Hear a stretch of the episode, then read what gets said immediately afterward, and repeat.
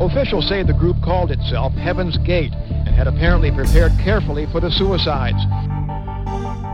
Last chance to evacuate planet Earth before it is recycled. I think it's a privilege to call yourself a Scientologist, and it's something that you have to earn.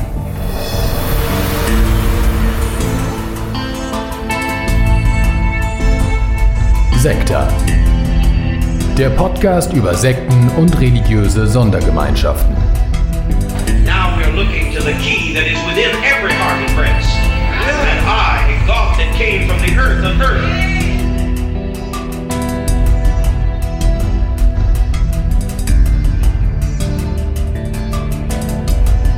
Gott fiat lux. Gott fiat lux.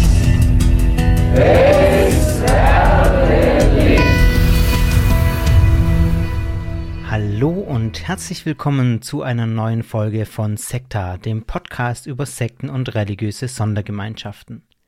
Ich freue mich sehr, dass ihr wieder mit dabei seid und dass ich auch die Möglichkeit habe, hier endlich mal wieder ausführlich über eine Gruppe zu sprechen, mit der ich mich beschäftigt habe.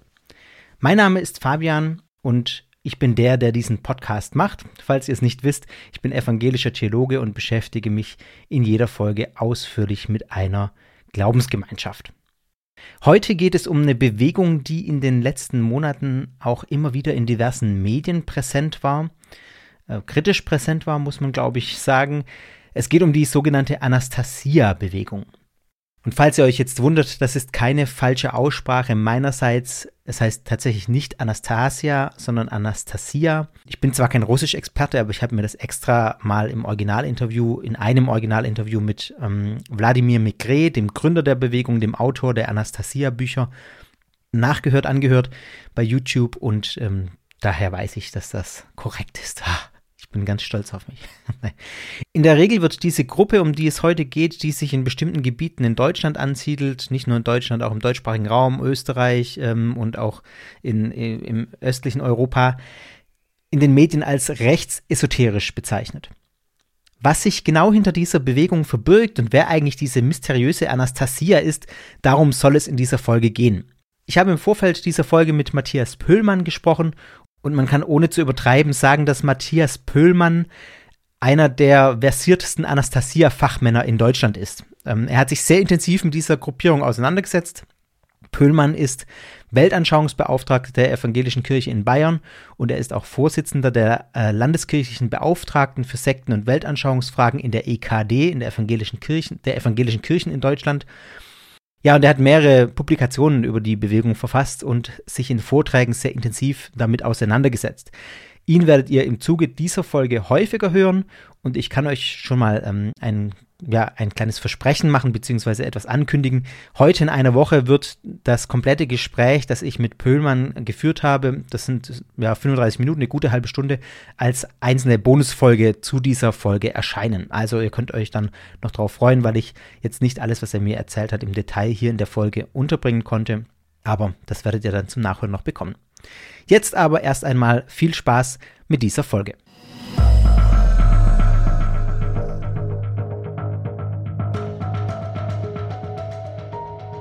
Am Anfang der Anastasia-Bewegung steht eine Buchreihe. Eine Buchreihe, die aus zehn Büchern besteht, die von einem Mann geschrieben wurden, der in der heutigen Ukraine geboren wurde.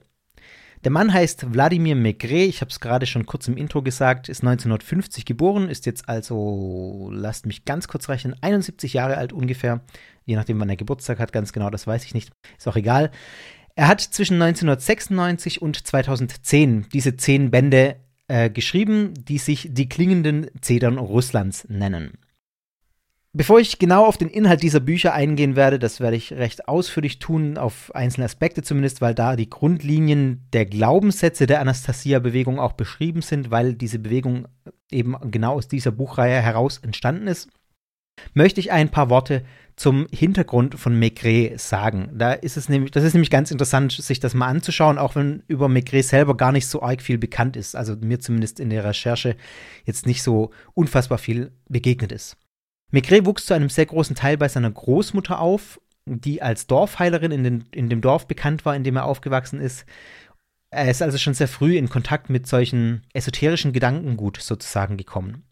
Im Alter von 16 Jahren hat er seine Heimat verlassen, ist nach Novosibirsk äh, gekommen, hat dort als Fotograf und im Filmbereich sich durchgeschlagen und dann kam der große Umbruch in der Sowjetunion im Rahmen der Perestroika hat es Migret tatsächlich zu Erfolg gebracht. Perestroika bezeichnet, ich weiß nicht, ob ich das richtig ausspreche, ist auch nicht so wichtig, glaube ich, äh, bezeichnet den Prozess des Umbaus der Modernisierung des sowjetischen Systems, also gesellschaftlicher Umbau, politischer Umbau, wirtschaftlicher Umbau, der von äh, Michael Gorbatschow 1986 eingeleitet wurde und Maigret wurde im Zuge dieser Umbildung tatsächlich ein Geschäfts- und Handelsmann, der immer wieder auch auf Handelsreisen mit Schiffsflotten durch das Land unterwegs war. Das sind so grob die Details über Maigrets Leben. Details ist fast schon zu viel gesagt, äh, also ganz grobe Skizze.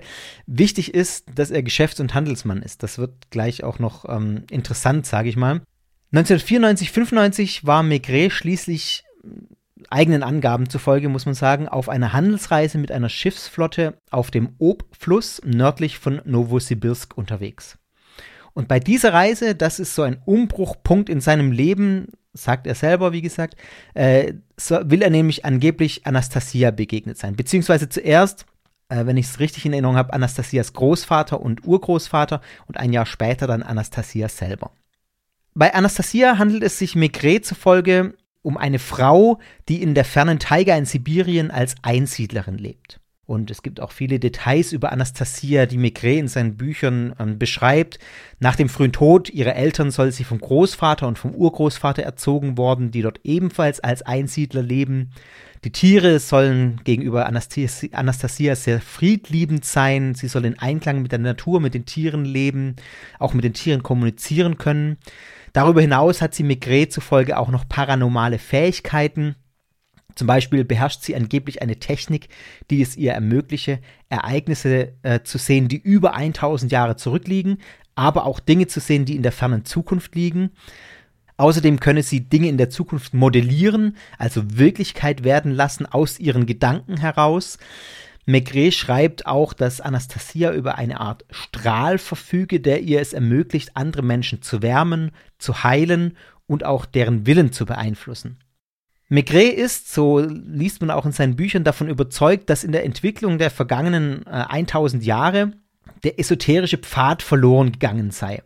Und jetzt sei eine neue Zeit angebrochen. Zu diesen Umbruchszeiten, diesen Zeitaltern sage ich später auch noch mal ein paar Worte. Anastasia, so schreibt Maigret, habe ihm verheißen, ihn zu einem Schriftsteller zu machen. Und seine Aufgabe, Maigrets Aufgabe sei es jetzt, ein Buch zu verfassen, das den Menschen gut tue. Nach dieser umbrechenden Begegnung mit Anastasia hat Maigret angefangen, sich intensiv mit Esoterik zu beschäftigen, so sagt er.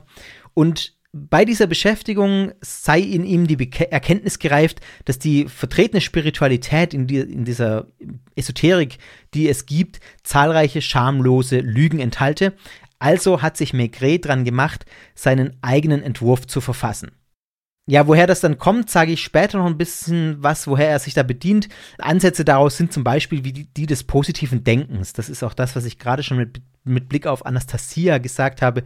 Ihre Fähigkeit, Gedanken zu materialisieren, ihre Gedanken zur Realität werden zu lassen. Ich verweise mal auf Folge 25 da habe ich im Rahmen äh, der Auseinandersetzung mit Kenneth Copeland und der Wort des Glaubensbewegung ein bisschen was dazu gesagt, die kommt aus dem ähnlichen gedanklichen Kontext. Entsprechend kann also die Realität, so Maigret, durch die Gedanken beeinflusst und verändert werden. Das ist ein ganz wesentlicher Punkt. Anastasia wird bei Maigret auch eine Rolle als Erlöserin zugeschrieben, die die Menschheit ins Licht führt oder führen soll. Deshalb ist es jetzt auch so schreibt Maigret, notwendig, dass die menschliche Lebensweise nach den Vorgaben von Anastasia ausgerichtet wird. Also dass quasi diese Vorgaben von Anastasia, die in den Büchern beschrieben werden, ausgebreitet werden über die ganze Menschheit. Anastasia lebt, so äh, der Autor Maigret, in der Tradition der angeblichen vedrussischen Urkultur, dazu sage ich später auch noch mal was, und äh, den Büchern zufolge soll diese Urkultur auch heute noch als hochentwickelte, aber nicht technokratische Kultur existieren und zwar abgesondert von der restlichen Welt. Und Anastasia ist sozusagen die Botschafterin dieser Urkultur Und wenn man so will, ist Maigret der Botschafter von Anastasia, also quasi eine doppelte Mittlerrolle, bis man zu dieser Urkultur kommt, sozusagen. Anastasia, noch ein paar Details zu ihrem Leben, die Maigret beschreibt, wurde angeblich 1969 am Fluss Ob, an diesem Fluss, wo er diese Reise gemacht hat, geboren. Sie sei sehr klug, sie sei allwissend, sie lebe in einer Art Erdhöhle in einem Waldgebiet in der Taiga und könne dort auf ihre, aufgrund ihrer Fähigkeiten nicht nur mit den Tieren ja, zusammenleben, sondern auch mit ihnen kommunizieren. Sie laufe nackt oder halbnackt herum und ernähre sich von Zedernüssen, von Beeren und von Pilzen. Und Eichhörnchen sollen für sie die Vorräte für den Winter sammeln. Also ihr merkt schon, das ist eine, ja, ich, ich möchte fast sagen, so eine romantisch, paradiesisch, erotische Vorstellung, die da sehr deutlich wird. Von Sex halte äh, Anastasia nur etwas, wenn er der Fortpflanzung diene, so schreibt Maigret. Dennoch liest man in den Büchern auch von einer Liebesbeziehung zwischen Maigret und Anastasia. Man muss allerdings sagen, die Fortpflanzung hat sozusagen da tatsächlich auch ne, spielt eine Rolle, denn nach eigener Beschreibung hat Maigret tatsächlich ein Kind mit Anastasia. Ich glaube, einen Sohn. Ja, und das liest man so in diesen Büchern und ich habe das erste Buch nicht ganz komplett gelesen, aber große Teile davon. Die anderen neuen Bücher habe ich nur äh, im Internet mal ein bisschen überflogen, einzelne Teile davon, Auszüge. Fakt und Fiktion sind bei dem Ganzen sehr schwer auseinanderzuhalten. Man fragt sich immer wieder, was ist jetzt, wie ist das jetzt gemeint? Ist das, äh, ja, also das wird nicht klar, das wird nicht durchsichtig, wenn man diese Bücher liest.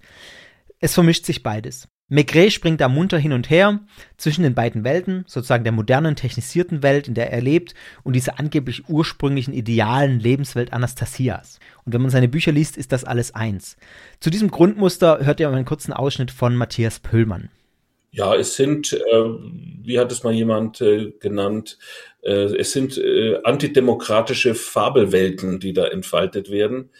Äh, Im Zentrum steht ja diese sagenhafte Figur Anastasia, eine junge Frau, die also in den Wäldern dort lebt, sich von Früchten äh, ernährt, sie verfügt über einen Heilstrahl und sie ist eben Botschafterin einer vergangenen ursprünglich, angeblich ursprünglich authentischen vedrussischen Kultur.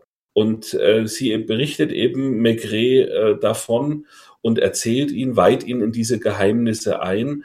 Und der Ich-Erzähler äh, wandert sozusagen zwischen diesen Fabelwelten und seiner eigenen Welt, der er entstammt. Das ist, denke ich, so das Grundmuster von diesen Büchern.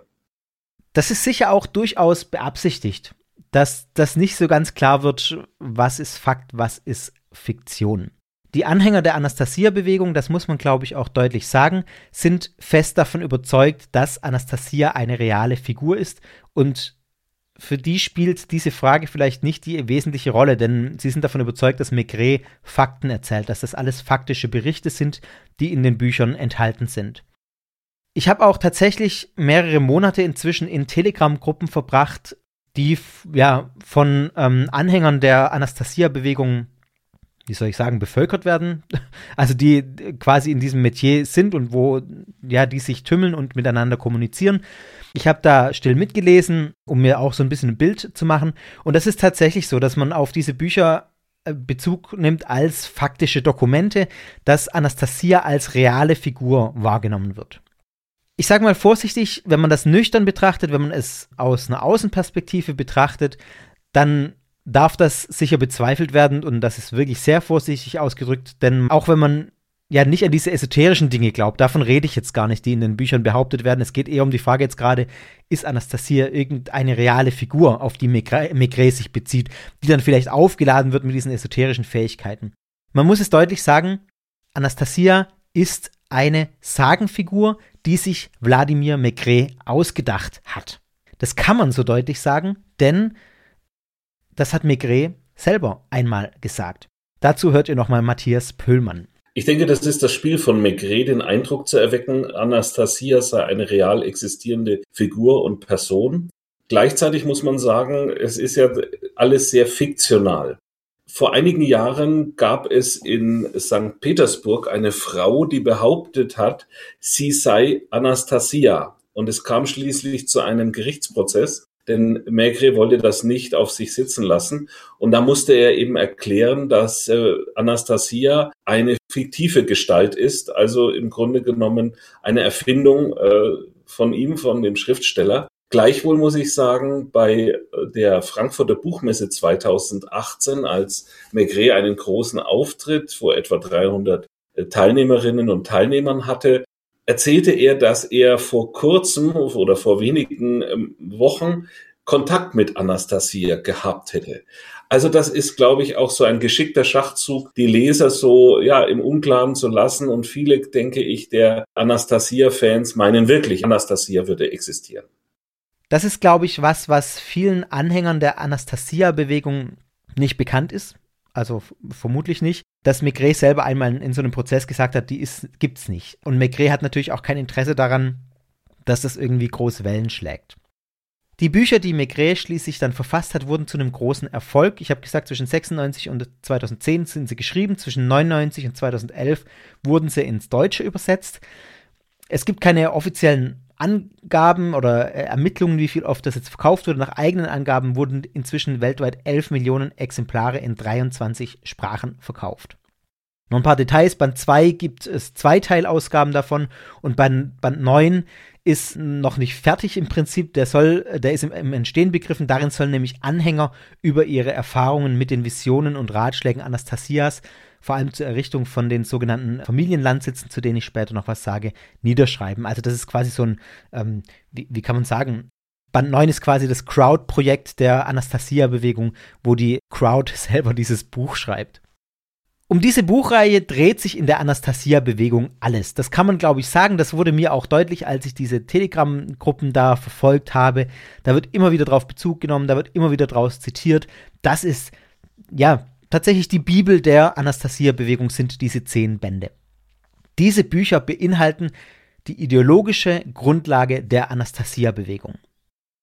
Bevor ich aber genauer auf diese Buchreihe eingehe und auf die äh, ja, Glaubensgrundsätze, möchte ich noch ein paar Sätze dazu sagen, was ich für das Motiv von Maigret halte. Wenn Anastasia eine Sagengestalt ist, warum macht er das Ganze dann? Wenn er selber zugibt, dass es eine Sagengestalt ist, also wenn er selber nicht mal davon überzeugt ist, dass das echt ist, was er da tut, Ganz offen gesprochen tut er dann ja nichts anderes, als seine Anhänger hinters Licht zu führen. Kann man, glaube ich, nicht anders sagen.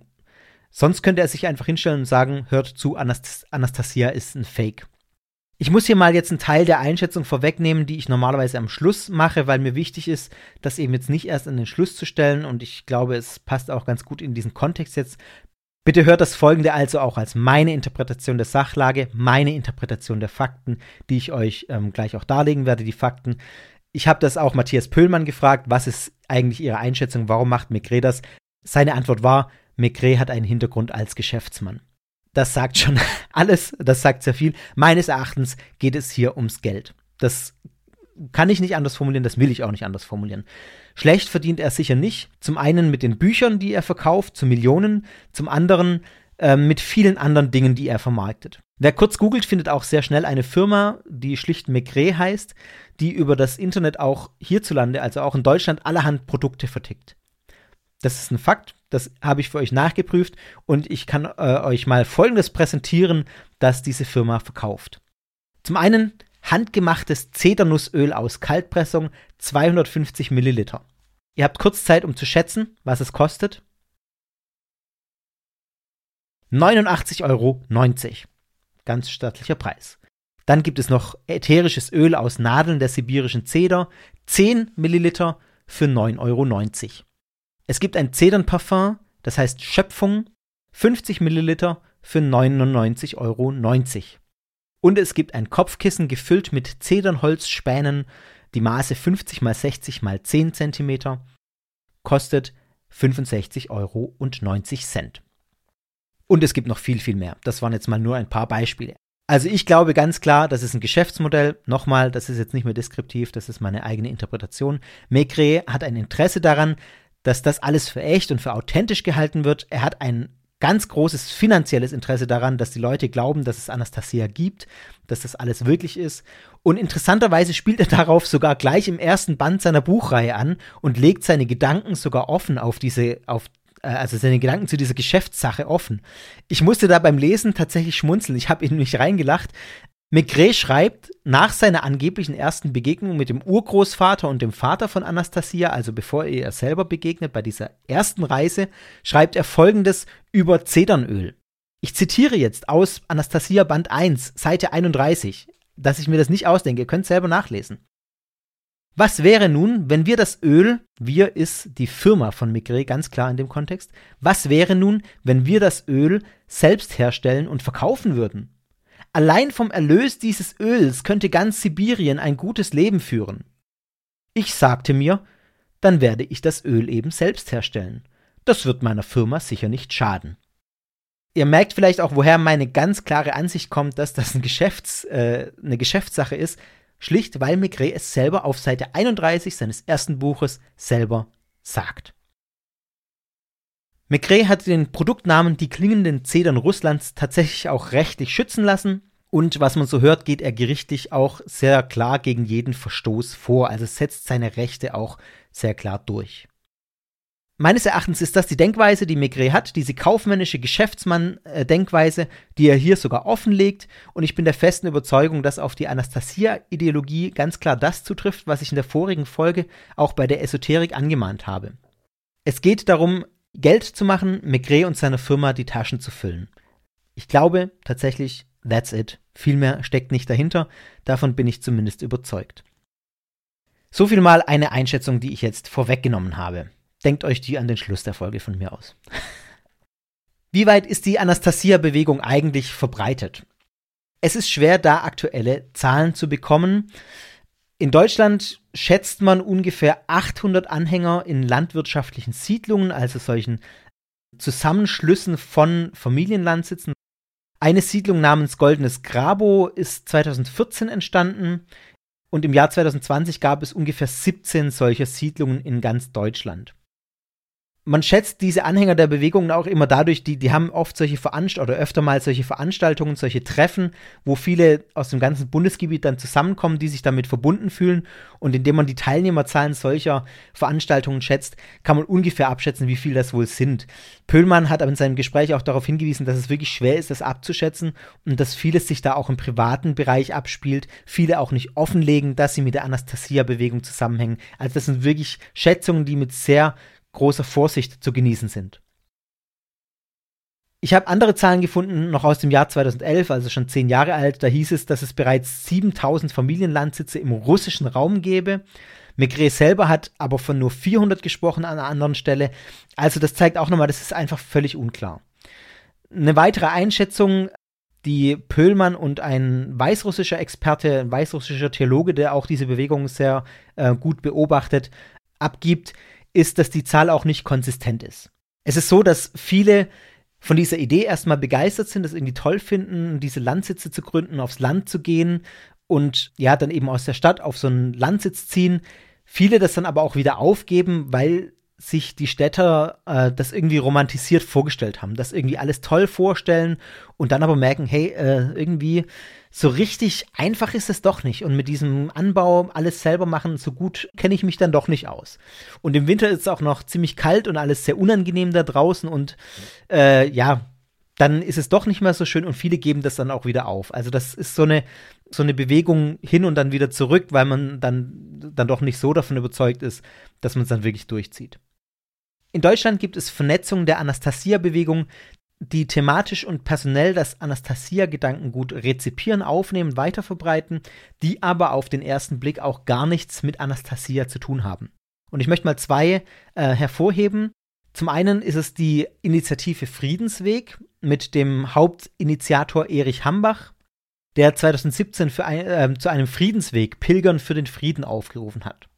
Und in diesem Zusammenhang ist er damals auch mehrfach bei Ivo Sasek aufgetreten, bei der organischen Christusgeneration, bei Klagemauer TV und auch beim Anti-Zensur-Kongress in, in, der Schweiz.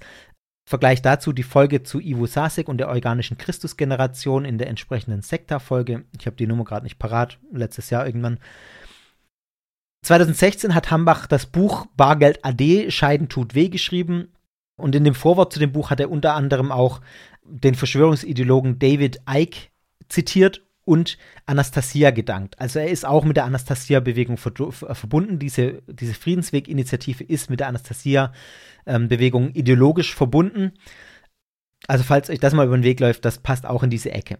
Dann etwas weiteres, die sogenannte Schettinen-Schule. Leising-Lernmethode, Leis-Lernmethode, das sind so die Schlagworte, die einem hier begegnen. Da wurde ich selber tatsächlich auch schon angeschrieben von Sekta-HörerInnen, dass ich mir das mal genauer anschauen soll. Also hiermit ist das sozusagen auch abgehakt, mehr oder weniger. Die gehören auch in die Anastasia-Ecke. Immer wieder wird bei Maigret in den Büchern diese Schettinen-Schule im Kaukasus als Vorbild genannt. Und es gibt einige Projekte von sogenannten Leis-Schulgründungen, besonders auch in Österreich, auch in Deutschland, die sich direkt darauf beziehen, auf diese Schettinen-Schule. Der Begründer dieser Schule ist ein ehemaliger Musiklehrer, der heißt Schettinin, Michael Schettinin, ist überzeugter Anhänger der Anastasia-Lehre und Maigret wiederum macht diese Schule in den Anastasia-Bänden bekannt. Es ist eine Wechselbeziehung sozusagen. Mit diesem Leising-Konzept, das auch an sich sehr esoterisch ist und das vor allem mit Lerngruppen arbeitet, mit Schaubildern arbeitet und hinter dem ja ein Gedanke steckt, der tatsächlich gut in die Esoterik passt. Und dazu hört ihr auch nochmal Matthias Pöhlmann. Auch den Kindern wird in diesen Büchern eine besondere esoterische Fähigkeit zuerkannt. Sie hätten also noch Zugang zu einem ursprünglichen Wissen. Ne? Das ist so ein Grundkonsens auch in der Esoterik-Szene. Sie seien also noch unverstellt und äh, noch nicht so durchrationalisiert und so weiter und vom Verstand verseucht. Und da gibt es eben auch äh, Anleitungen und Hinweise auf die sogenannte Chetinin-Schule in den Büchern im Kaukasus. Und dieses Leising, das ist ein gotisches Wort, so wurde mir das erklärt, heißt natürliches Lernen. Und äh, diese Lerngruppen, äh, es ist eigentlich keine Schule, das ist eine Mogelpackung, das sind Lerngruppen, wo eben mit Schautafeln gearbeitet wird, wo eben die jüngeren Kinder die älteren unterrichten, weil die jüngeren ja noch Zugang zu diesem höheren Wissen haben sollen. Diese Verbindung mit dem Anastasianismus und dieser Leis-Bewegung oder dieser Leis-Methode sind von außen schwer zu durchschauen. Abgesehen davon, dass es auch personelle Überschneidungen zur Reichsbürgerbewegung gibt, diese Leis-Methode also auch aus anderen Gründen noch sehr problematisch ist. Ja, wenn euch also davon etwas begegnet, dann wisst ihr, wo ihr es einordnen könnt. Man muss, glaube ich, auch nochmal an der Stelle klar sagen, dass es auch über diese Punkte hinaus deutliche personelle Vernetzungen in die rechte Szene gibt. Unter den AnhängerInnen von Anastasia findet man auch völkische Rechtsextreme und Reichsbürger. Man findet Holocaust-LeugnerInnen und 2015 hat auf einem Anastasia-Hof in Brandenburg ein Zelt Zeltlager des rechtsextremen Sturmvogels stattgefunden. Also man ist da sehr offen gegenüber diesen Tendenzen. Was auch mit der ideologischen Grundlage in den Büchern zu tun hat. Pöllmann verweist auch noch auf einen weiteren Mann in unserem Gespräch, den ich hier nochmal nennen möchte, Frank Willi Ludwig. Frank Willi Ludwig ist der Gründer der rechtsextremen Bewegung Urahnerbe Germania und der verbreitet tatsächlich auch rechtsextremes Gedankengut und nimmt auch zum Beispiel die verurteilte Holocaust-Leugnerin Ursula Haverbeck in Schutz. Und er nährt seine Ideen unter anderem auch aus den Anastasia-Büchern. Man merkt also sehr klar, in welchem Kontext diese Bewegung einzuordnen ist, auch wenn man, das führe ich später auch nochmal ein bisschen aus, sicher sagen muss, es sind nicht alle Anastasianer rechtsgerichtet, es sind nicht alle Anastasianer rechtsextrem gar, aber ja, durch die Grundlage, die Maigret in seinen Büchern legt, das ja sind einfach Ideen, die in rechten Kreisen verbreitet sind. Und deswegen ist das Ganze auch klar in diese rechtsesoterische Szene einzuordnen.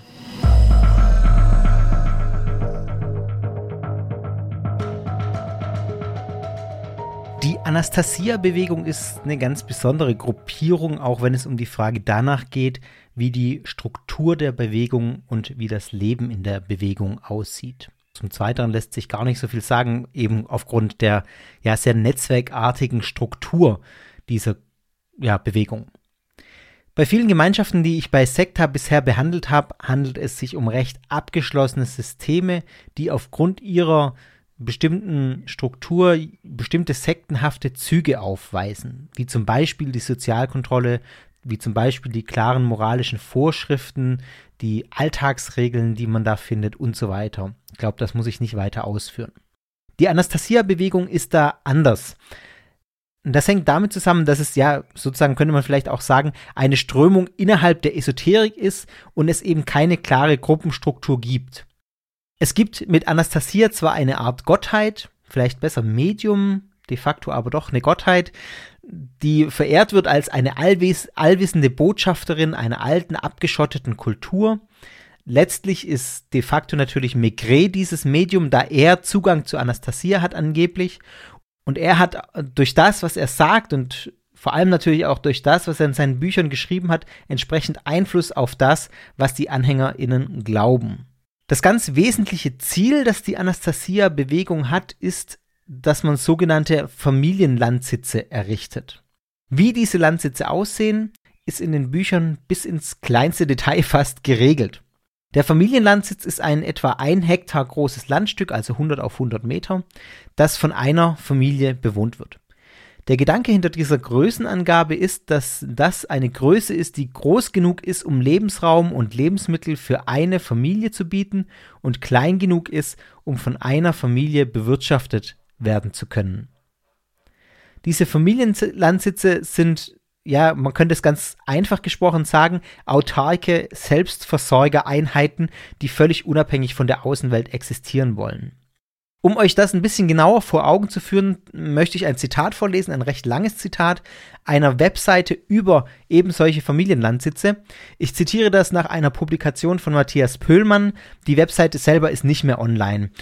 In dem Gespräch mit mir hat er auch gesagt, es gab so mehrere Wellenbewegungen, wo die Anastasia-Bewegung auch immer wieder in, in Rückzug gekommen ist, weil eben die Kritik so groß wurde im Zuge von parlamentarischen Anfragen zum Beispiel. Äh, da hat sich die Anastasia-Bewegung dann ein bisschen zurückgezogen und auch viele Webseiten offline genommen. Deswegen findet man viele Quellen auch nicht mehr online. Das nur als Hintergrund dafür, warum diese Webseite vielleicht auch nicht mehr da ist. In diesem Zitat wird der Familienlandsitz äh, beschrieben. Es ist ein sehr langes Zitat. Ich lese es mal ganz vor, damit ihr so einen Eindruck davon bekommt, was sich dahinter verbirgt.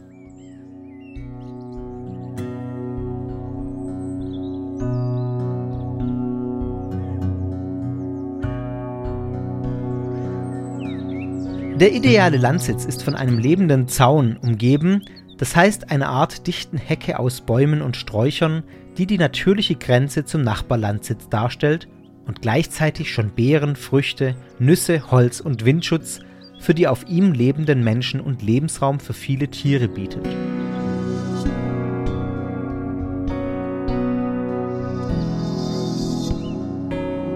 Es werden eine Vielfalt an robusten einheimischen Gehölzen gewählt, sowie ein- und mehrjährige Kletterpflanzen. Frucht- und nusstragende Pflanzen, Stangenbohnen und weitere essbare Gewächse machen den lebenden Zaun zu einem Hauptnahrungslieferanten auf dem Landsitz. Die Früchte werden auf täglichen Rundgängen direkt gegessen oder für den Winter eingelagert. Wege oder Pfade führen um jeden Landsitz herum. Ein großer Teil des Landes wird mit Wald, Obst und Nussbäumen bepflanzt, sodass über die Jahre ein Mischwald heranwächst. Obst und Nüsse bilden einen Hauptpfeiler der Ernährung.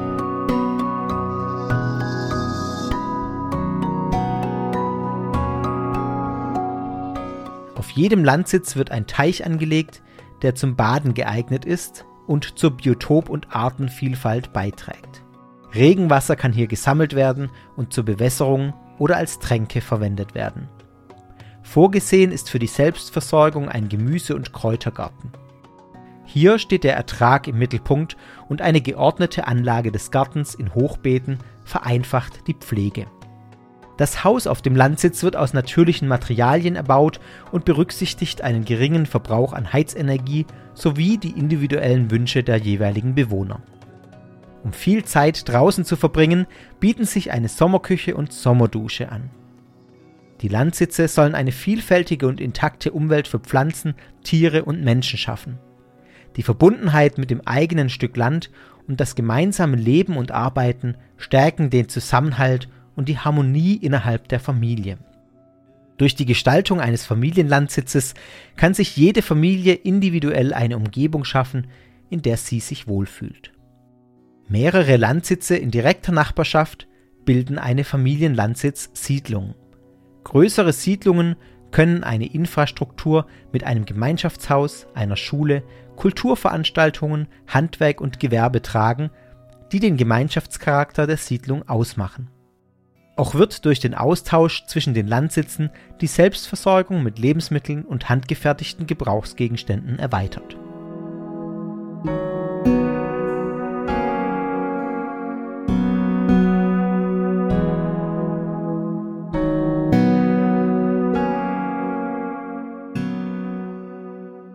Ihr merkt schon, das ist auch eine sehr idealisierte Vorstellung von diesen Landsitzen. Und diese Familienlandsitze sind tatsächlich mehr als eine ökologische Vision dieser Anastasia-Bewegung.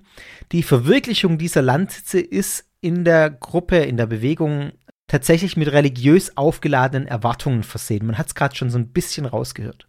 Man glaubt nicht nur, dass durch diese Errichtung von Landsitzen künftig Kriege und Naturkatastrophen verhindert werden können, das schließt eventuell an diesen Gedanken der Einheit mit der Natur an.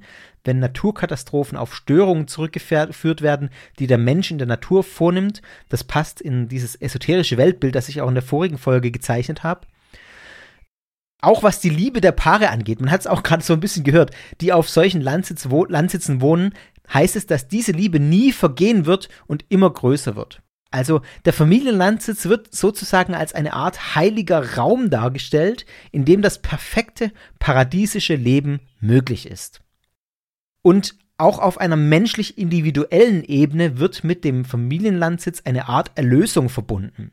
Ich zitiere aus Band 10 von äh, dieser Anastasia-Reihe.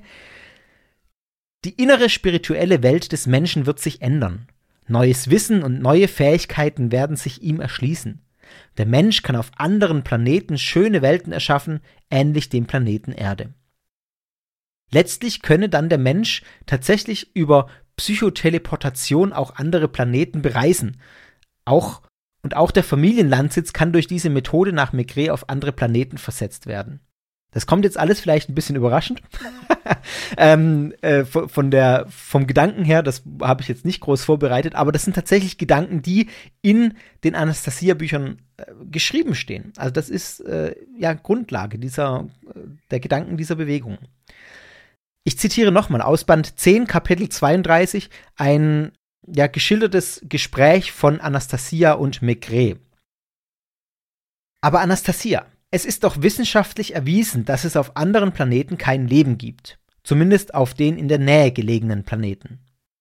Das habe ich auch erklärt, Wladimir. Der biosphärische Raum mit all seinem Inhalt wird psychoteleportiert, einschließlich aller darin existierenden Geschöpfe. Mit anderen Worten, dieser Landsitz kann versetzt werden. Oder genauer gesagt, er kann kopiert und auf einem anderen Planeten aufgebaut werden. Und die Menschen, die auf diesem Landsitz leben, werden mit auf den anderen Planeten versetzt? Ja, auch die Menschen, sofern sie sich zum Zeitpunkt der Versetzung auf dem Landsitz befinden.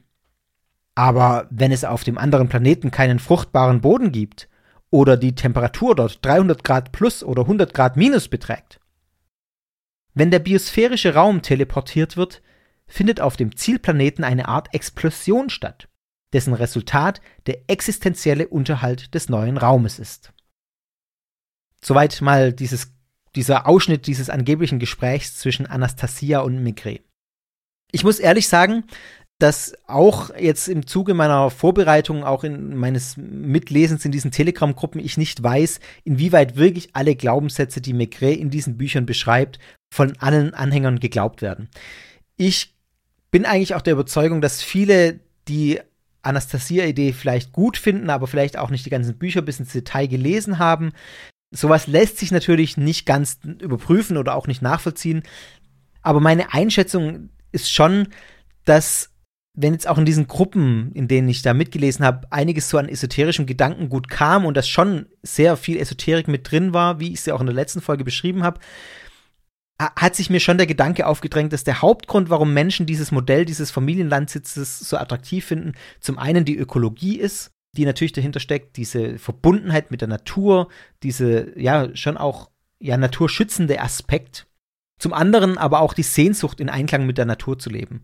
Raus aus der Stadt, das war was, was ganz viel in diesen Gruppen auch kam. Ich halte es hier nicht mehr aus in dieser Stadt, ich will raus, ich will in die Natur, ich ja, will so einen Landsitz, weil ich mir einfach dieses Leben so schön vorstelle und mich hier in der Stadt nicht wohlfühle. eine ganz persönliche Einschätzung meinerseits. Ich persönlich glaube nicht, dass jeder, der sich mit dem Modell der Familienlandsitze hingibt oder einen solchen Landsitz errichtet, auch alles genauso glaubt, wie es Migre hier beschreibt. Zum Beispiel diese Sache mit der Teleporta Teleportation, mit dieser Reise auf die anderen Planeten.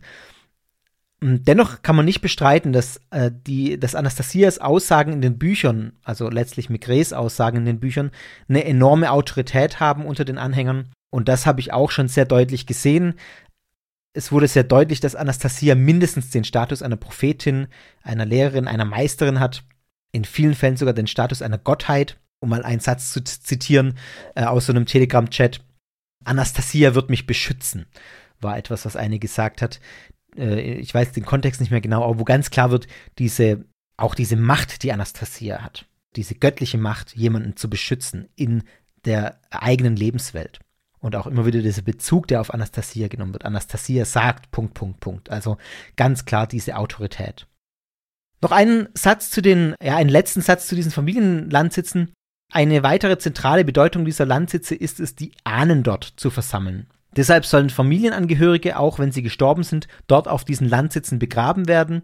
Sie würden dann den Familienlandsitz auch beschützen, so glaubt man, und ausdrücklich wird vor einer Bestattung auf Friedhöfen gewarnt, weil diese Bestattung die Seele der Hölle aussetzen würde. Eine offene Frage, die sich mir da gestellt hat, in Deutschland wird das schwierig, denn hier gibt es eine Bestattungspflicht.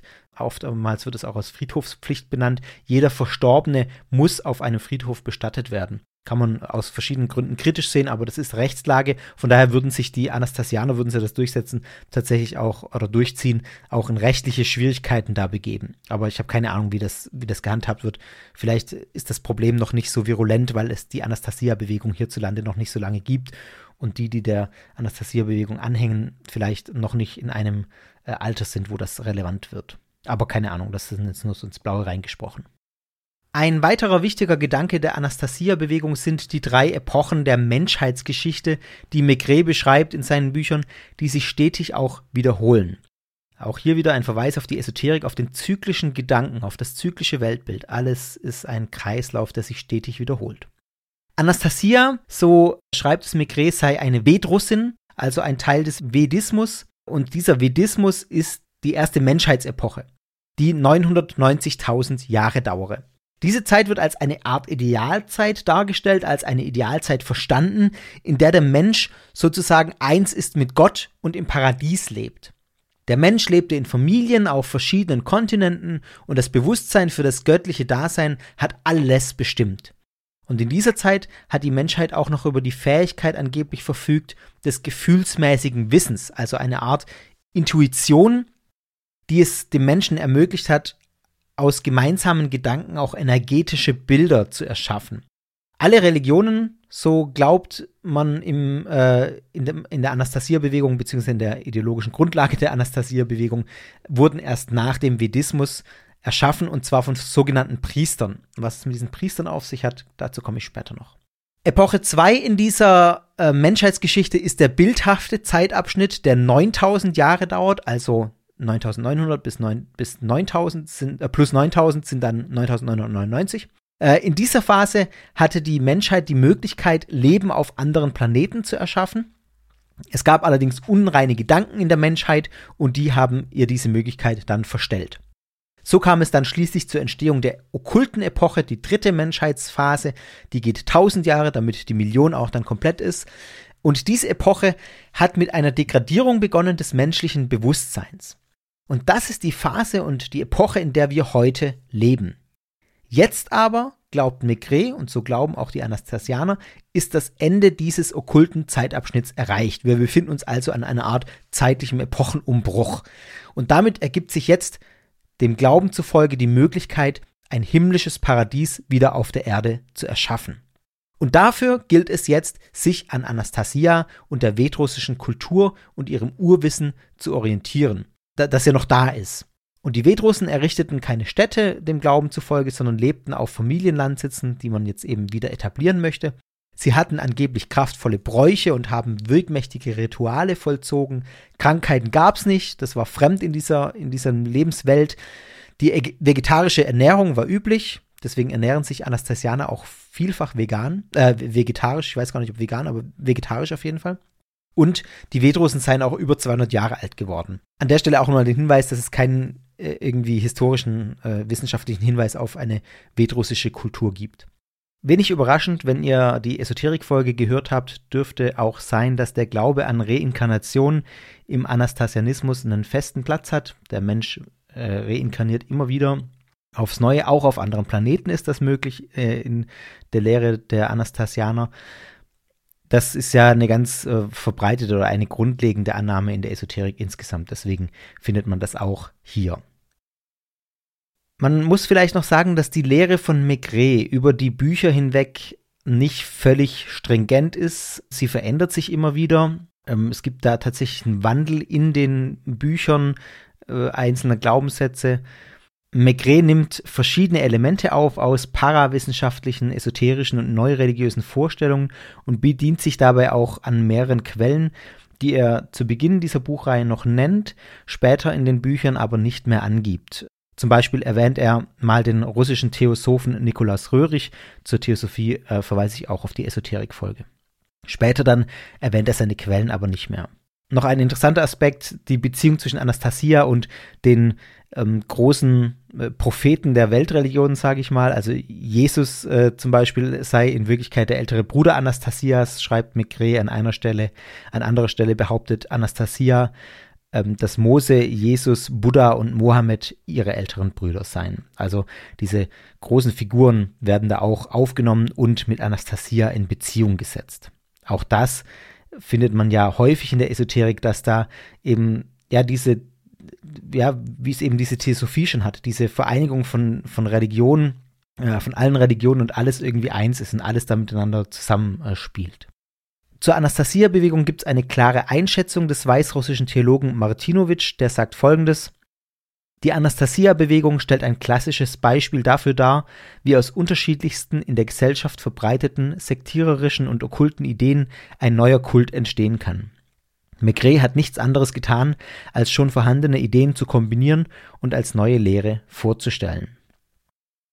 Das ist jetzt natürlich schon ein bisschen wertend ausgedrückt, aber der Grundgedanke ist eben der, dass Maigret quasi aus allem sich so etwas zusammensucht und dann seine neue Lehre konstruiert, wie man das ja sehr, sehr häufig findet.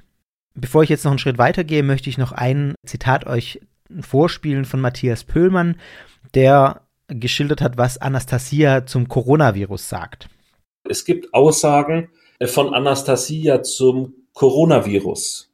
Das ist eine Botschaft vom 20. Mai, die also Anastasia übermittelt haben soll. Ich zitiere es mal. Was die Leute das Coronavirus nennen, Wladimir, ist nichts weiter als eine lebendige Denksubstanz. Sie wird durch die Energie des Denkens geschaffen und gestartet und gehorcht ihr. Sie wird einen Dialog mit der Menschheit in der Sprache der Handlungen führen. Und dann an anderer Stelle, Wladimir Maigret, schaue dir die Situation genau an. Diese unsichtbaren Kreaturen haben Menschen auf der ganzen Welt gezwungen, ihre oft schädliche Produktion einzustellen, sich in ihren Häusern zu isolieren, über ihre Zukunft und die Zukunft der gesamten Menschheit nachzudenken. Also sehr spannend daran, ähm, zum einen der Bezug zum positiven Denken, die Materialisierung der Gedanken, die hier wieder klar deutlich wird. Und zum anderen auch, was wirklich auch, so wie ich es rausgehört habe, Pöllmann ein bisschen überrascht hat sozusagen, dass Maigret tatsächlich weiterhin Offenbarungen oder in, weiterhin in Kontakt zu Anastasia steht. Und diese hm, zehnbändige Buchreihe, die es gibt, nicht ein abgeschlossenes Werk ist, sondern tatsächlich Maigret ja weiter da von seinen Kontakten zu Anastasia spricht und sich jetzt eben diese Botschafterin dieser vedischen Urkultur, oder Russ, russvedischen, ähm, vedrussischen Urkultur, ja auch zu diesen aktuellen Geschehnissen auf der Welt geäußert hat.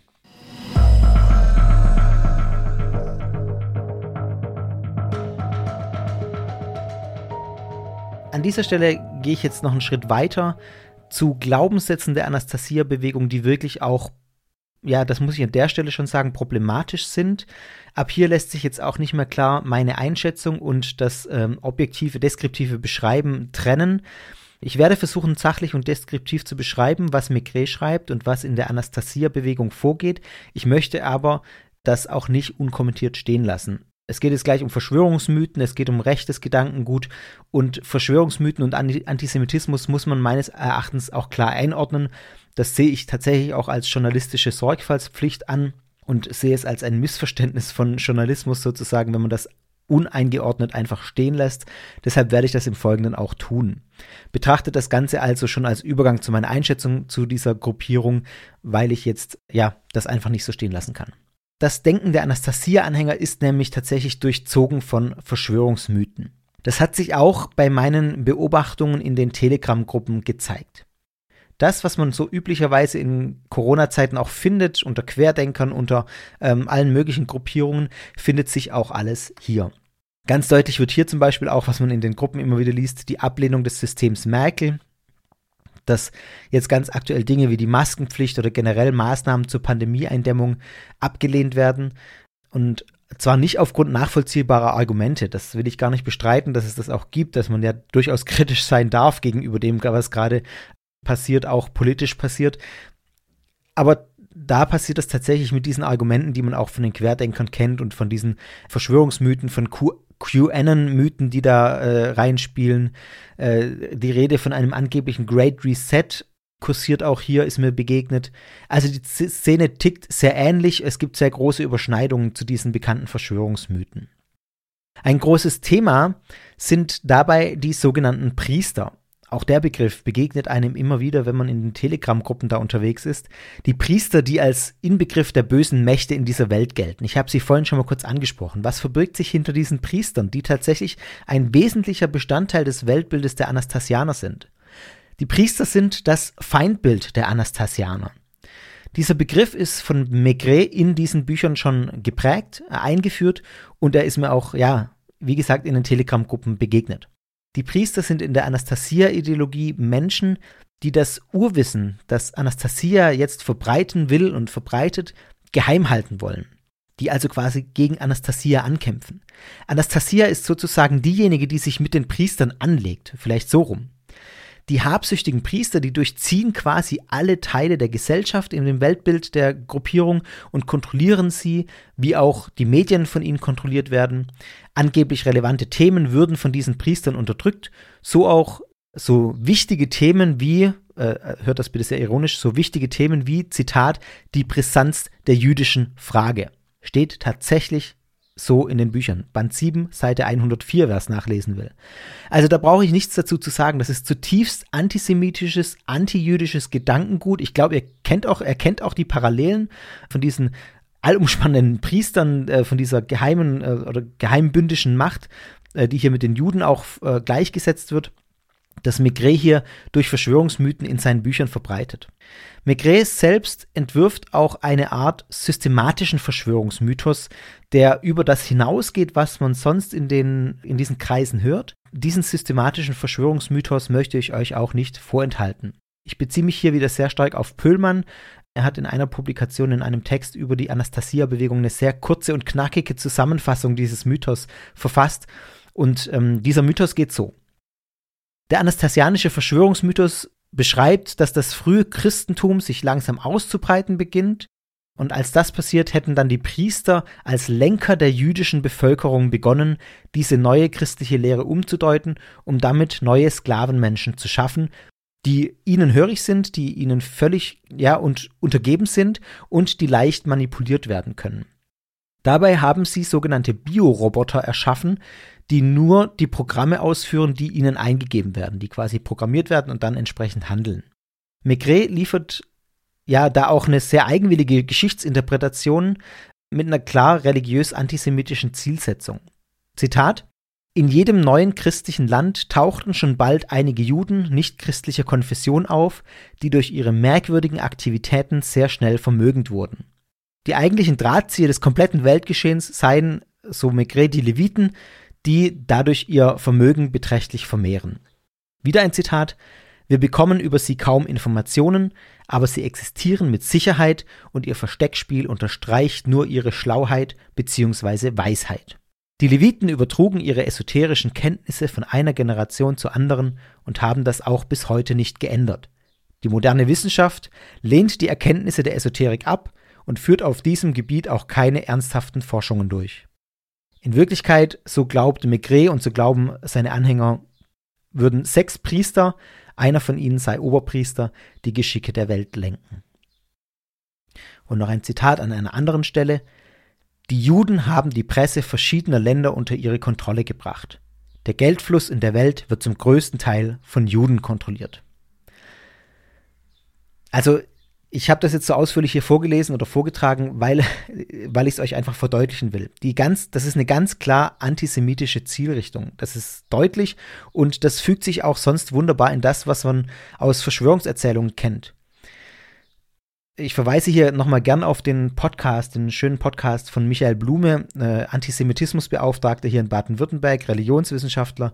Verschwörungsfragen heißt der der sehr schön das immer auch aufdröselt, was Verschwörungsmythen mit Antisemitismus zu tun haben ähm, und warum das äh, oft Hand in Hand geht. Ich möchte auch nochmal betonen, dass das nicht heißt, dass jetzt alle Mitglieder oder alle Anhänger oder alle Sympathisanten dieser Anastasia-Gruppen oder dieser Anastasia-Bewegung durch und durch antisemitische, rechtsextreme äh, Ansichten vertreten. Aber wie ihr es gehört habt, die Grundlegung ist doch sehr, sehr deutlich. Und die Grundlage ist ganz eindeutig antisemitisch bis äh, zum, bis oben hin, bis es nicht mehr, mehr geht fast. Die Tendenzen äh, wurden mir auch sehr klar in der Beobachtung der Online-Gruppen. Damit ist es für mich auch durchaus gerechtfertigt, von einer Bewegung zu sprechen, die rechtsextremes und antisemitisches Gedankengut verbreitet. Das ist für mich einfach äh, klar so zu sagen und zu sehen. Durchaus möchte ich aber an der Stelle auch nochmal sagen, gab es Diskussionen in diesen Gruppen, wenn es zum Beispiel um die Frage ging, ob man seinen Kindern ausschließlich germanische Namen geben dürfe. Das war mal ein so ein Diskussionsstrang, den es gab in den letzten Wochen in einer dieser Gruppen. Da gab es dann auch Stimmen, die hier tatsächlich die Vielfalt betont haben in der Diskussion, die sich davon distanziert haben. Meine Vermutung ist, dass es in den Siedlungen, in denen die, die dann entstehen, also in diesen Telegram-Gruppen sind ja auch einfach Leute, die sich fürs Thema interessieren, ähm, die ja, diesen Gedanken gut finden, aber noch weiter in der Stadt wohnen oder in, in ihrem eigenen Umfeld. Meine Vermutung ist, dass es in den Siedlungen, in diesen Landsitzen ja, und diesen Landsitzverbünden nochmal krasser zugeht. Das legen auch Medienberichte nahe, wenn man sich die anschaut über solche äh, Familienlandsitzsiedlungen äh, oder Landsitze, dass es eben in diesen Siedlungen selber zur Radikalisierung kommt, beziehungsweise die gefördert wird. Das kann man sich auch ganz gut vorstellen, weil dann einfach diese geschlossene Struktur entsteht, die solche Ideen auch fördert, wo man dann in seiner eigenen Bubble auch unterwegs ist im Alltag, immer nur mit den Leuten, die genauso denken wie man selber und dann eben sich das radikalisiert. Es gab zum Beispiel vom RBB in, äh, einen Bericht über die Siedlung Goldenes Grabo und da werden ganz klar solche rechtsextremen Äußerungen gezeigt äh, und berichtet. Und da wird auch gezeigt, dass zu den Festen dieser Siedlung auch ganz klar bekannte Neonazis anreisen. Und ein Zitat eines Bewohners in einem dieser Berichte die wollen Chaos, die, das sind die Zionisten, die jüdischen Eliten kooperieren mit den Eliten aus unseren Völkern, ich nenne sie schwarze Eliten. Also ganz deutlich dieses antisemitische, rechtsextreme Gedankengut. Und noch ein weiterer Satz, der den rechten Kontext dieses ganzen Gedankenguts auch nochmal klar werden lässt oder nochmal verdeutlicht zu allem dem, was ich schon gesagt habe. Maigret vertritt in seinen Romanen die Vorstellung der Telegonie, das ist die Vorstellung, nach der der erste Sexualpartner eine Frau prägt, indem er ihr ja sozusagen einen Stempel aufdrückt, sodass frühere Geschlechtspartner Eigenschaften späterer Kinder bestimmen. Das wird also immer weitergegeben, je nachdem, mit wem die Frau Geschlechtsverkehr hatte. Die Telegoniethese ist jetzt nichts, was Maigret erfunden hat, sondern diese Vorstellung wurde und wird von Nazis und Neonazis äh, und auch von RechtsesoterikerInnen immer wieder herangezogen, um zu zeigen, dass die eigene Rasse bedroht sei, da eine Frau, die Geschlechtsverkehr mit einem Nicht-Arier hatte, niemals einen Arier gebären könne. Also das kommt ganz, ganz klar aus diesem Kontext ähm, und äh, ist auch entsprechend bei Maigret zu verstehen. Nicht nur Antisemitismus, sondern auch antidemokratisches Gedankengut findet man in den Büchern von Maigret. In Band 5 gibt es sogar einen offenen Aufruf Maigres an Putin. In diesem Aufruf ja, bezeichnet er die westliche Demokratie, allen voran Deutschland und die USA, als gefährliche Staatsform, weil sie kriminelle Entwicklungen fördere. Und die demokratischen Staaten, so schreibt Maigret, beziehungsweise so äh, lässt er es Anastasia in seinen Büchern sagen, seien von modernen Priestern durchzogen. Also quasi sein, ja, wenn man die Priester, modernen Priester als das Feindbild sieht, sein, sind die Demokratien das Feindbild, die Feind, äh, die Staatsform des Feindbildes oder ja, einfach eine feindliche Staatsform. Zitat aus Band 8, Seite 124, wer es wieder für sich nachlesen will. Die Menschen der demokratischen Staaten haben selbst keine klare Zukunft vor Augen. Aber die modernen Priester müssen die existierende Form der Demokratie als das einzig akzeptable Gesellschaftssystem präsentieren. Warum? Weil sich ein solcher demokratischer Staat am leichtesten regieren lässt. Sie verbergen sich einfach hinter freier Meinungsäußerung, freier Marktwirtschaft und der Wahlfreiheit, während sie das Volk mit sinnlosen Informationen über Kriminalität und Perversionen unterschiedlichster Art füttern. Und das geschieht nicht rein zufällig, sondern zielgerichtet und mit voller Absicht. Auch das spricht eigentlich für sich selbst. Maigret bezeichnet die Demokratie in Band 6 dann auch als gefährlichste Illusion der Menschenmassen. Verdeutlicht wird diese Ablehnung der Demokratie auch durch ein Gleichnis, das Maigret in Band 8 erzählt. Und dieses Gleichnis handelt von einem gewissen Dämon Krati. Das ist ein ägyptischer Hohepriester, der vor Jahrtausenden die Aufgabe gehabt habe, so Maigret, den Staat umzugestalten und die Herrschaft der Priester zu festigen, um die, um die Herrscher zu Sklaven zu machen, was ihm letztlich auch gelang. Und dieser Name ist ganz, ganz sicher kein Zufall. Dämonkratie passt natürlich wunderbar zur abgelehnten Demokratie.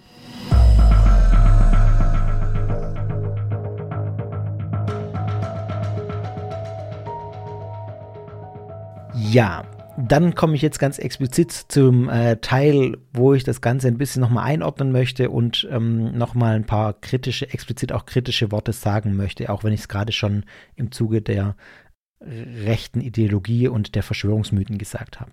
Dazu erstmal was, was vielleicht jetzt banal erscheint, was ich aber auch äh, als kritisch betrachte äh, im, im Zuge der Auseinandersetzung damit kritisch fand, war dieser Familienlandsitz, der bei der Anastasia-Bewegung ja als so, ein, so eine Art heiliger Raum dargestellt wird. Das klingt natürlich alles sehr romantisch, diese Sehnsucht nach Verbundenheit mit der Natur, miteinander unter den Menschen das äh, hat natürlich jeder irgendwie oder haben viele mit Sicherheit. Aber letztlich, ja, halte ich es allein schon deswegen für problematisch, weil das Erwartungen sind, die da geweckt werden, die nicht erfüllt werden können. Wenn versprochen wird, dass dann die Liebe ewig hält, dass da alles gut wird auf so einem Landsitz, ähm, das ist einfach, kann man nicht anders sagen, das ist einfach Bullshit, weil das Leben ist brüchig äh, und auch Beziehungen sind brüchig, egal ob die auf einem Landsitz äh, sind und man in Einklang mit der Natur lebt oder ob man in der Stadt lebt. Also da spielen einfach so viele Faktoren mit rein, dass dieses Heilsversprechen davon, dass wenn man auf so einem Familienlandsitz wird, alles besser wird und alles toll wird und alles wunderbar ist, das ist einfach unrealistisch und es hat auch das Potenzial, dann eben Leute dazu zu bringen, die dann auf so einen Landsitz ziehen und dann irgendwie ähm, ja viel dafür auch aufgeben, äh, ihr Umfeld auch aufgeben, die dann irgendwo auf dem Land sitzen und da dann merken, irgendwie so toll ist es auch nicht. Führt ja auch dazu, habe ich auch schon gesagt, dass manche das dann auch wieder aufgeben und da wieder zurückgehen. Also das ist so ein Punkt, den, den ich schon beim Lesen dann dieser Idee gedacht habe, also ja, nee, so, so ganz äh, ist das nicht. Was sich hier insgesamt zeigt, die Anastasia-Anhänger sind tatsächlich strukturell nicht Teil einer einzelnen, einer straff organisierten autoritären Gruppe. Das passt deswegen auch nicht zum klassischen Bild einer Sekte, von der ja auch ein wesentliches Merkmal zum Beispiel die Sozialkontrolle ihrer Mitglieder ist, dass auch viel im privaten Bereich äh, reguliert wird. Da gibt es bei den Anastasianern jetzt diese direkte Kontrolle nicht. Natürlich im Rahmen solcher Siedlungen und äh, Landsitze ist das dann wieder anders, weil sie dann in kleinen lokalen Gruppen sind und sich dann solche Mechanismen sicher auch entwickeln. Ganz ganz automatisch würde ich sagen. Das passiert wahrscheinlich auch bei relativ unproblematischen Ökosiedlungen. Äh, wenn man einfach eine Gruppe zusammenlebt, dann etablieren sich bestimmte Regeln und bestimmte ähm, ja, Alltagsmuster und das kann problematisch sein, muss es nicht, aber ähm, deswegen glaube ich, dass das was ist, was sich dann auch in, diesen, in dieser Anastasia-Bewegung einfach lokal abbildet und sich deswegen nicht verallgemeinern lässt. Am besten lässt sich das Ganze wirklich als Bewegung klassifizieren, weit verstreut in vielen kleineren Grüppchen, die sich lokal organisieren, die auch dann mal ein bisschen überlokal irgendwelche Festivals machen oder irgendwelche Veranstaltungen machen, die jetzt aber keine strafautoritäre Führung haben. Das soll das Ganze nicht verharmlosen. Im Gegenteil, hier breitet sich, glaube ich, wie ich dargestellt habe, sehr problematisches Gedankengut aus. und das bildet einen Saatboden für antidemokratisches, für ein menschenfeindliches und für ein verschwörungsideologisches Denken. Und ich glaube, ja, diese lokalen Orte sind dann auch die Orte, in denen die Radikalisierung stattfindet. Auch gefährlich ist das Ganze, weil Anastasia-Anhänger, wie ja in der rechten und in der verschwörungsideologischen Szene insgesamt, mitunter auch sehr aggressiv sein können und auch gewaltbereit sein können, wenn ihnen etwas nicht passt. Das trifft auch wieder nicht auf alle zu, aber es ist ein Grundmuster, das mir immer wieder auffällt bei äh, solchen Vers Verschwörungsideologien. Man braucht sich ja nur diese Demos anzugucken, diese wirklich auch aggressiven, diese aggressive Stimmung, die da einfach herrscht bei solchen Veranstaltungen. Sowohl im verschwörungsideologischen als auch im, rechts, äh, rechten Bereich und eben auch bei diesen Anastasia-Anhängern nicht für die Anhänger untereinander, da ist sicher alles schön und friedlich, aber sobald irgendwie was kritisch geäußert wird gegenüber dieser Bewegung oder den, äh, den Veranstaltungen. Hier nochmal ein Zitat von Matthias Pöhlmann, der ein bisschen was erzählt aus seiner Arbeit. Denken wir an so Familienlandsitzgründungen äh, wie etwa im Ostharz in Wienrode. Da war ich vor zwei Jahren, im, also im Oktober 2019 und hatte dort einen Vortrag gehalten über die Anastasia-Bewegung, weil dort eben solche Familienlandsitze und Projekte von Anastasianern liefen. Es war eine Bürgerversammlung und es war mein bisher einziger Vortrag, den ich unter Polizeischutz gehalten habe. Äh, denn die Bürgerversammlung sah so aus, dass da eben einerseits Anastasianer, die Gründes, Gründerehepaar Mike Schulz und seine Frau auch da waren, es wurden dann eigentlich nur die zugelassen, die auch zu dieser Bürgerversammlung eigentlich mitgliedsmäßig gehören. Es waren etliche Anastasianer da, die auch aus Berlin äh, eingeflogen waren. Die standen dann draußen und sangen dann irgendwelche Lieder, um zu protestieren. Und im Publikum waren auch viele Verschwörungsgläubige, die letztendlich ja auch das, äh, das Anastasia-Projekt unterstützt haben und was natürlich erschwerend hinzukam, das ist eine Gegend, wo die AfD fast 24 Prozent Stimmenanteil hat. Und äh, das ist also mal das eine in, in Wienrode. Und das ist natürlich für die ansässige Bevölkerung gar nicht so einfach, äh, sich da kritisch zu positionieren, weil man mit denen ja leben muss. Und mein Kollege dort, der evangelische Pfarrer, der diese Veranstaltung moderiert hat mit klaren Spielregeln, hat mir dann berichtet, dass äh, dann im Dezember, wo äh, eben diese Anastasia-Siedlung äh, einen sogenannten Julmarkt veranstaltet hat, dass es in diesem Umfeld dann auch zu einem, ja, zur Sachbeschädigung kam denn äh, die Autoreifen des Gemeindebusses wurden zerstochen und ebenso die Autoreifen einer kritischen Gemeinderätin dort. Und die Polizei sagt also, es gibt da hier offensichtlich doch auch einen Zusammenhang zu äh, diesem Julmarkt und zu dieser Anastasia-Bewegung. Auch wenn zerstochene Reifen jetzt erstmal wie eine Kleinigkeit wirken, durch solche Dinge werden Leute zum Schweigen gebracht. Das ist der Anfang, weil Leute Angst bekommen. Kritik wird unterdrückt. Pöhlmann hat in unserem Gespräch dann auch nochmal von der Siedlung Goldenes Grabo erzählt, wo das alles nochmal extremer ist. Wo Anwohner, die nicht auf einer Linie sind mit den Anastasianern, die also gegen die Anastasianer sind, wirklich sich nicht trauen, Kritik zu äußern, weil sie dann die Folgen spüren müssen. Alles in allem wird dadurch eine demokratische Struktur, eine demokratische Gesellschaft unterwandert. Es wird Angst und Furcht verbreitet davor, seine eigene Meinung wirklich zu sagen. Das kann man ja auch gerade im gesamtgesellschaftlichen Diskurs beobachten. Wenn sich Leute nicht mehr trauen, auf Twitter öffentlich ihre Meinung zu sagen, wenn sich Leute aus der Politik zurückziehen, beziehungsweise sich gar nicht erst politisch engagieren wollen, weil sie Angst davor haben, dass sie dann angegriffen werden oder dass sie wirklich auch äh, tatsächlich Angst davor haben, physisch, physischen Schaden zu nehmen. Also das ist hochproblematisch und das ist wirklich äh, graus, das ist furchtbar. Und in so einer Gesellschaft möchte ich nicht leben. Und das ist aber das, was ja diese Anastasia-Bewegung auch mit befördert meiner Ansicht nach. Ein weiteres Problem, das ich sehe, ist gerade durch diese Bewegungsstruktur gegeben, nämlich das Problem der Zuordnung. Ich habe das am Anfang schon mal gesagt, dass es so netzwerkmäßig ein bisschen Verbindungen gibt mit anderen äh, Bewegungen, mit anderen Gruppierungen, mit Individuen, bei denen gar nicht ersichtlich ist, dass sie zur Anastasia-Bewegung gehören oder mit ihr zusammenhängen. Und auch da möchte ich nochmal eine Erkenntnis teilen, die ich aus meinen Recherchen in den Telegram-Gruppen erlangt habe. Es gibt nämlich in der Szene durchaus Diskussionen, inwieweit man Anastasia nach außen tragen soll. In einer dieser Gruppen, die ich beobachtet habe, wurde durchaus auch mit einem sehr scharfen Ton darüber gestritten, wie weit man verschweigen sollte, wirklich verschweigen sollte, dass man der Anastasia-Bewegung angehört, damit die Leute nicht gleich abgeschreckt sind, weil man ja durchaus auch sehr deutlich die negative Berichterstattung über die Bewegung wahrnimmt.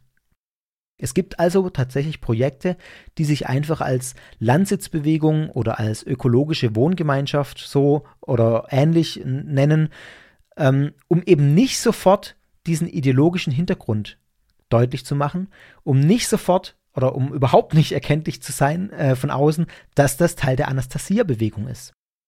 Das ist ganz bewusst so. Das ist nicht unbewusst, sondern das ist eine ganz bewusste Strategie, die in einer dieser Gruppen diskutiert wurde und die von, ja, von vielen vertreten wurde. Und wenn ihr Sekta schon länger hört, dann wisst ihr auch, dass das was ist, was wir aus dem Umfeld von Sekten häufiger kennen. Verschleiern, damit man potenzielle Anhänger erstmal anlocken kann, dass man sie langsam an diese Ideologie heranführen kann.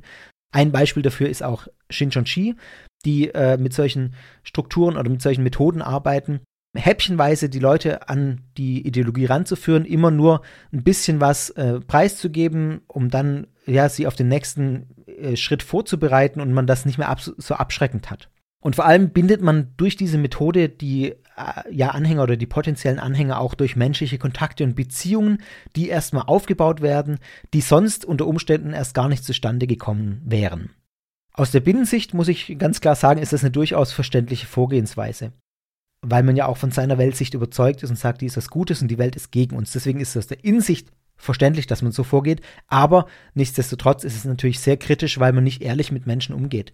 Weil letztlich ist es de facto so, dass man menschliche Beziehungen missbraucht, um seine eigene Weltsicht den anderen überzustülpen oder sie da reinzuziehen. Das ist jetzt, ja, ein bisschen dilettantisch formuliert vielleicht, aber ihr wisst vielleicht, was ich meine.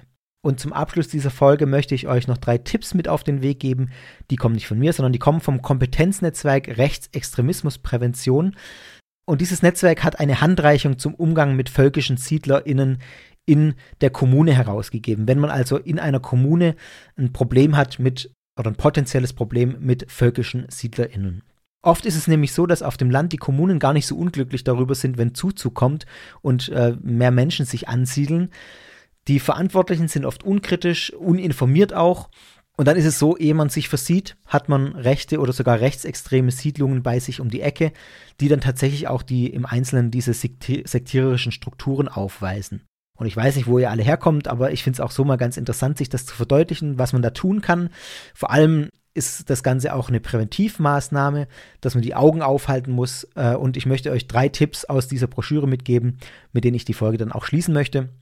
Der erste Tipp ist ernst nehmen, also das Problem völkischer AkteurInnen äh, nicht runterspielen, äh, auch wenn das bisher noch kein Problem war in der Gegend, in der Kommune, weil eben, ja, das, was ich gerade gesagt habe, diese, diese Gruppierungen auch oft unauffällig agieren, unter einem anderen Label agieren und man da gar nicht äh, sieht, was das genau ist. Also sich ganz genau angucken, was passiert da und es auch ernst nehmen. Und nicht sagen, das kann ja hier bei uns gar nicht passieren. Zweiter Punkt, Augen auf beim Immobilienkauf. Ganz wichtig, glaube ich, um zu verhindern, dass so eine Region oder so, ein, so eine Kommune äh, ja, völkische Siedler anzieht, ist es notwendig, dass sich Kommunen und auch Verantwortliche vor Ort eine Strategie überlegen, was macht man, wenn jetzt rechtsextreme oder so problematische Gruppen versuchen, Immobilien zu erwerben. Also auch da wieder Präventivmaßnahme. Im Zweifel muss man überlegen, sollen die Kommunen vielleicht ein eigenes Angebot abgeben, um eben solche rechtsextremen Treffpunkte im eigenen Landkreis zu verhindern. Und das letzte, der letzte Punkt, der gilt äh, sowieso immer für alles, Demokratie gestalten. Das ist die langfristigste und beste Prävention gegen Rechtsextremismus, dass man die demokratische Kultur, die Vielfalt, die demokratische Vielfalt vor Ort stärkt, sich engagiert dass man ja Formen der zivilgesellschaftlichen Mitgestaltung stärkt, dass man attraktive kulturelle Angebote für alle möglichen Altersschichten hat und schafft und dass man auch gesellschaftliche Minderheiten mit einbindet.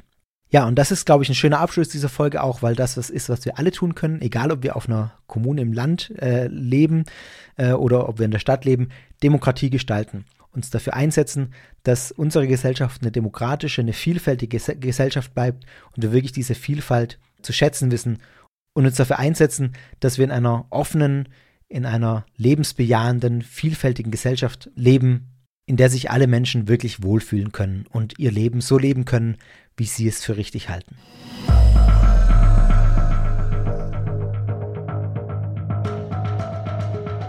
Ja, und damit wäre es geschafft. Eine weitere Folge Sekta ist im Kasten und jetzt, wenn ihr das hört, auch in euren Köpfen. Je nachdem, wie viel ihr behalten habt. Es hat mir wieder viel Spaß gemacht und es gibt noch einige Hausmeistereien hier zum Schluss. Zunächst nochmal äh, Verweis, die Sonderfolge mit Matthias Pöhlmann erscheint in einer Woche. Wirklich spannendes Gespräch, in dem auch einige Aspekte doch mal ja, zu Wort kommen, die jetzt nur am Rande eingeflossen sind. Hört's euch an und dann, genau, hört ihr in einer Woche schon wieder was. Noch ein paar andere Dinge. Zum einen wird es wieder einen Sekta-Stammtisch geben, online auf ein Bier mit mir. oder wie man das Ganze auch nennen will, keine Ahnung, nennt es wie ihr es wollt. Äh, Stammtisch ist ein bisschen verwirrend, habe ich gemerkt, weil manche denken, das ist dann nur für die eingeschweißte Sekta-Hörerschaft. Ist nicht so. Ihr dürft wirklich alle dazukommen, wenn ihr Lust habt, egal wie oft ihr schon Sekta gehört habt. Fühlt euch einfach frei und eingeladen, damit dazuzustoßen. Am 21. Mai um 20.30 Uhr 21. Mai, 20.30 Uhr, ist ein Freitagabend. Äh, wir treffen uns wieder online, Google Meet wahrscheinlich wieder. Auf der Sekta-Webseite gibt es einen äh, Reiter Termine. Dort findet ihr dann entsprechend auch den Link äh, rechtzeitig vorab. An dem Tag selber werde ich ihn dann online stellen. Und auch wenn ihr mir in den Social Media folgt, at Sekta Podcast auf Instagram und auf Twitter, da werde ich den Link auch verbreiten. Also, seid dabei. Ich freue mich auf euch. 21. Mai, 20.30 Uhr. Dann habe ich noch eine Studie für euch die nicht ich durchführe, sondern auf die ich euch aufmerksam machen will. Es werden nämlich ähm, Menschen gesucht, die an einer Studie teilnehmen von der Universität Zürich. Und dabei handelt es sich um eine Umfrage zur Erfassung psychischer Belastung und Resilienz nach Austritt oder Ausschluss aus einer fundamentalen christlichen Glaubensgemeinschaft. Und da werden Probanden gesucht, Probanden und Probandinnen. Und das möchte ich euch ans Herz legen. Ich packe den Link zu der Studie unter die Folge. Also wenn ihr einmal Mitglied wart oder euch eng verbunden gefühlt habt mit einer christlichen Glaubensgemeinschaft, mit einer fundamentalen christlichen Glaubensgemeinschaft, dann ist das was für euch vielleicht. Das ist gut, dass dieser Bereich erforscht wird, weil es recht wenige Forschungen in dem Bereich gibt und es immer schön ist, wenn da neue Dinge ja, herausgefunden werden. Ich lese ganz kurz den Text zu dieser Studie vor, den Rekrutierungstext, wie es so schön heißt, damit ihr das nochmal kurz einordnen könnt. Für eine wissenschaftliche Studie suchen wir 600 ehemalige Mitglieder einer fundamentalen christlichen Glaubensgemeinschaft, zum Beispiel Zeugen Jehovas, Freikirche der Siebenten Tags, Adventisten oder andere, die über 18 Jahre alt, deutscher Muttersprache oder mit guten Deutschkenntnissen und wohnhaft in der Schweiz oder in Deutschland sind. Als ehemalige Mitglieder zählen dabei auch Personen mit einem starken Gefühl der Zugehörigkeit ohne regulär der Glaubensgemeinschaft beigetreten gewesen zu sein. Wenn ihr da, da ein bisschen eure Zeit opfern könnt, wollt, um der Wissenschaft weiterzuhelfen und wenn das auf euch zutrifft, dann schaut doch mal bei der Studie vorbei. Link unten in den Show Notes. Ich freue mich sehr darüber, dass ihr Sekta so unterstützt, wie ihr es tut. Danke auch für alle Unterstützung, die mich in den letzten Monaten erreicht hat, obwohl bei Sekta jetzt nicht so viel los war. Dafür ähm, kann ich euch schon mal verraten, kommt im April noch eine weitere, re ja, reguläre Folge fast. Werdet ihr dann sehen, Ende April kommt noch mal was. Danke für alles, was ihr mir zukommen lasst. Auf der Webseite findet ihr Infos, wie ihr mich finanziell unterstützen könnt. Per Überweisung, ihr könnt mir einen Kaffee spendieren oder ihr könnt mir per PayPal was zukommen lassen. Danke dafür, das freut mich sehr und hilft mir. Sagt allen von Sektor weiter, auch das ist eine wunderbare Form der Unterstützung, wenn ihr den Podcast weiterempfehlt und einfach die Community hier wächst sozusagen und äh, auch natürlich, äh, muss ich ganz offen sagen, mit dem Hintergrund der Bildung, das ist ja auch ein Anliegen von mir, dass, äh, dass ich von Anfang an gehabt habe, dass ich mit Sektor einfach auch ja, informieren und bilden möchte über dieses Thema, das finde ich sehr wichtig ist. Ja, und das war auch schon alles, was auf meinem Hausmeistereizettel hier steht. Schön, dass ihr bis zum Schluss mit dabei wart. Und mir bleibt nur noch zu sagen, tschüss, bis zum nächsten Mal bei Sekta.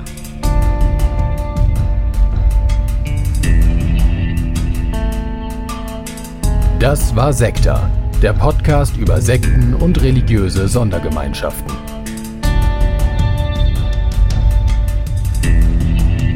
Sekta ist Teil des Ruach Jetzt Netzwerks.